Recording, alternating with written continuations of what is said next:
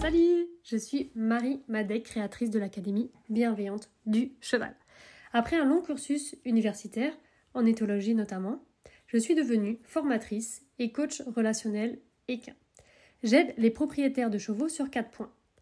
Créer une relation de confiance et harmonieuse avec leur cheval, avoir une connexion forte qui permet de faire de la liberté, ressentir une complicité et de la sécurité en extérieur, se comprendre mutuellement et prendre du plaisir ensemble. Si vous êtes à la recherche de compréhension, de stratégies pour réussir avec votre cheval dans la bienveillance et que vous aimez vous dépasser et évoluer, ce podcast est pour vous. Je vous partage mes expériences avec des centaines de chevaux, les feedbacks de mes étudiants, mes connaissances pour vous aider à atteindre vos objectifs en toute bienveillance avec votre cheval. Alors comme j'aime le dire, go Marijo Et coucou, je suis trop contente de te retrouver ce dimanche. Euh, Aujourd'hui, on va parler de pourquoi sortir en extérieur avec son cheval est-il si difficile. Et je vais te parler du mode petit ours brun et dragon. Les deux modes, euh, voilà, on va en parler. Euh, ce que je voulais te dire aussi, c'est qu'en ce moment, je suis en train de débourrer un cheval. Il s'appelle Ezaro, c'est un peu race il a 5 ans. Et euh, je l'ai au débourrage pour 3 mois. Et je raconte en fait bah, mes séances, donc pas en détail à 100% non plus, hein. mais euh, je, voilà, je raconte quand même sur le hum, Telegram comment, voilà, des petites choses par rapport à ce débourrage, des choses qui peuvent t'aider, des petites choses que tu peux peut-être capter, apprendre en suivant ce débourrage. Donc je t'invite à nous rejoindre sur Telegram. Donc c'est une application, tu as juste à la télécharger sur ton téléphone ou sur ton ordinateur, comme tu préfères, et tu peux suivre du coup nos aventures en ce moment donc je l'ai du 1er juin au 1er septembre. Donc voilà, donc si ça t'intéresse de voir l'éducation du jeune cheval, euh, création du lien dans le départ, euh, la confiance, etc. Bah du coup, tu peux aller sur le site marimadec.com, tu vas voir, il y a un bandeau pour pouvoir trouver le lien Telegram et pouvoir euh, t'inscrire. Voilà, tu auras, juste à, à, mettre rejoindre en fait une fois que tu es sur Telegram pour pouvoir suivre le canal. Et donc aujourd'hui, je voulais te parler de l'extérieur parce que je sais, par rapport à tout le retour que vous me donnez ou que les étudiants de l'académie ou qui viennent de rentrer dans l'académie me donnent, euh, en fait, ce qui est difficile, c'est vraiment de sortir en extérieur. Et donc pourquoi c'est aussi difficile? Donc il y a plusieurs raisons. Il y a la première de la première, c'est que le cheval quitte ses compagnons.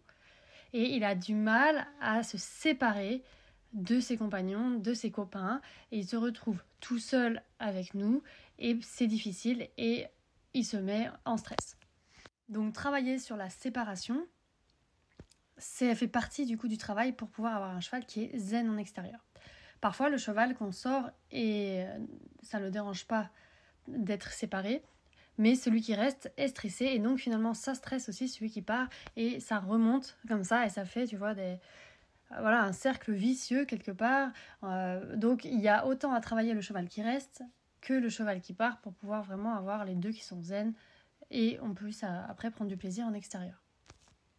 Deuxième chose, en extérieur, pourquoi c'est aussi difficile? C'est parce qu'en fait, le cheval, quand on le travaille, par exemple à pied ou monté dans la carrière, dans l'endroit, le, moi ce que j'appelle le cocon, en fait, même si on n'est pas euh, leader à 100% du temps, c'est-à-dire que le cheval a, on peut pas forcément compter sur nous à 100% du temps. Parfois on s'énerve, parfois on n'est pas calme, parfois on a plusieurs noms d'affilée, le cheval comprend pas, etc. Et donc on passe ce qu'on appelle suiveur.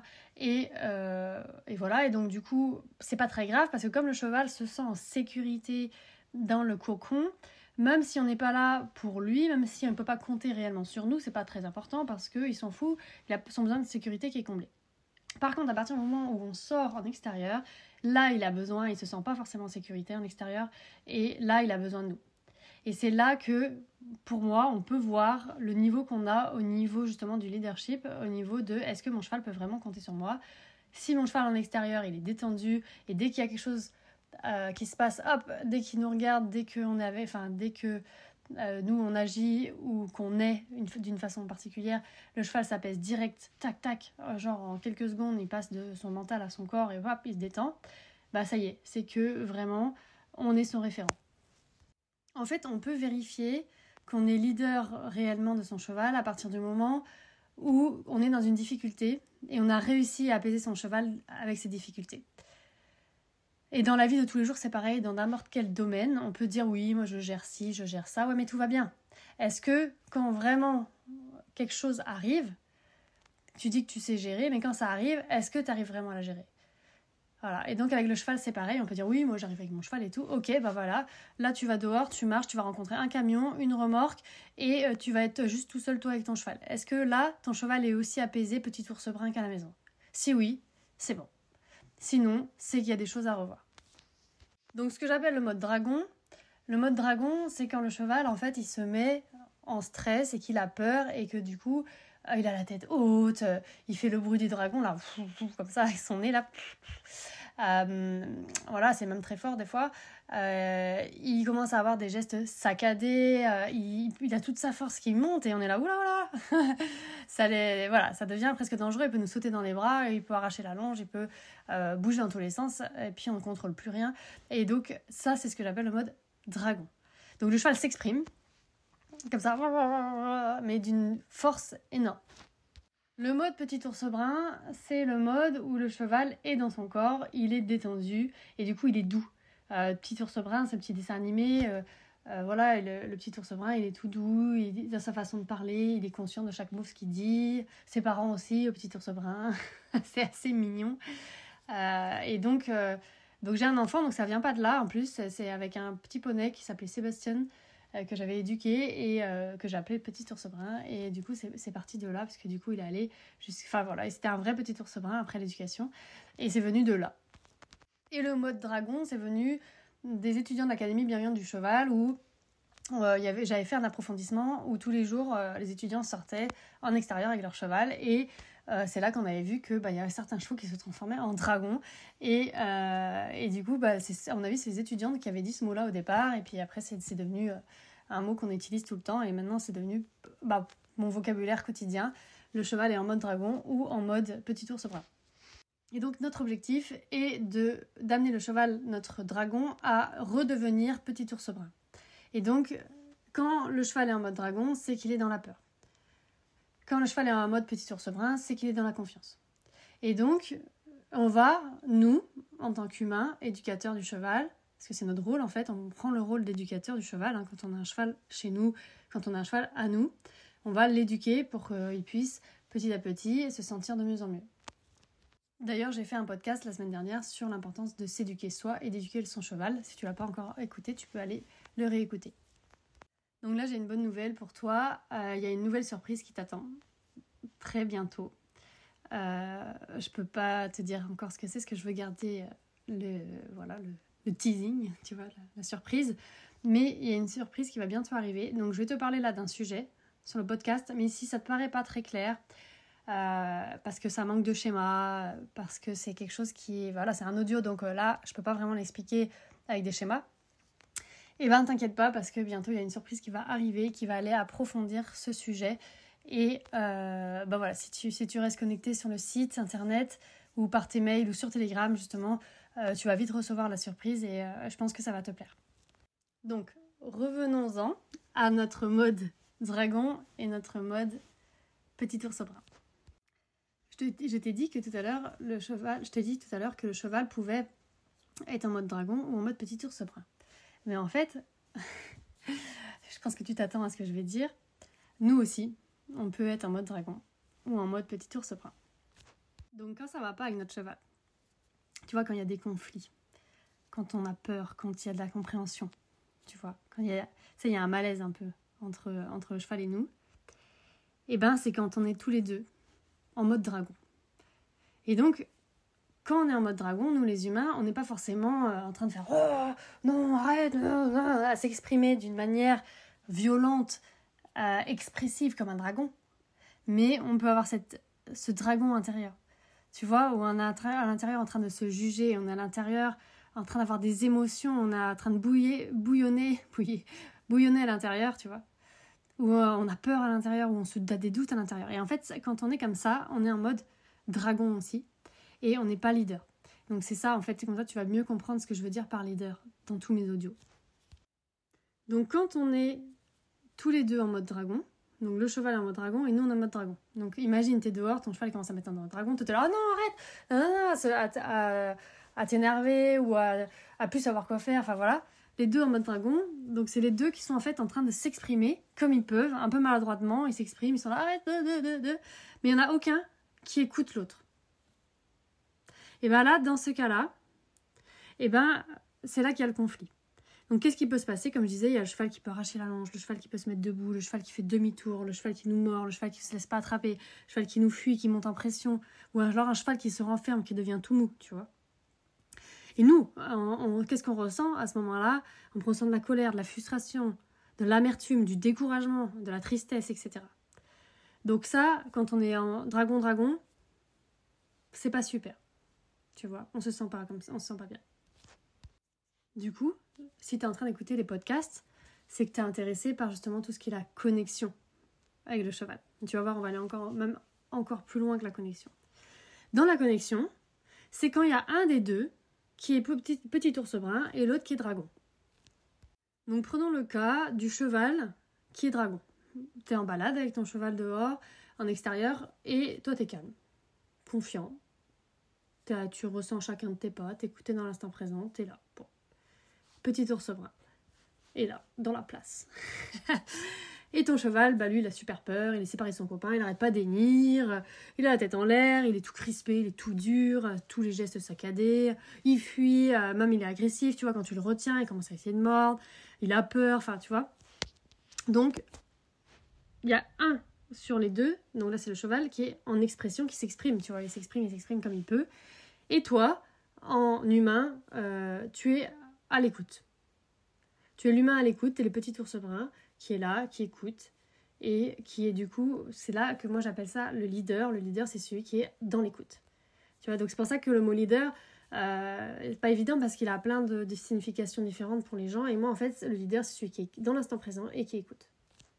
Donc l'humain écoute, et donc qu'est-ce qu'il est? Il est calme, il est dans son corps, il est présent, et il aide son cheval à se décontracter et à comprendre sa demande.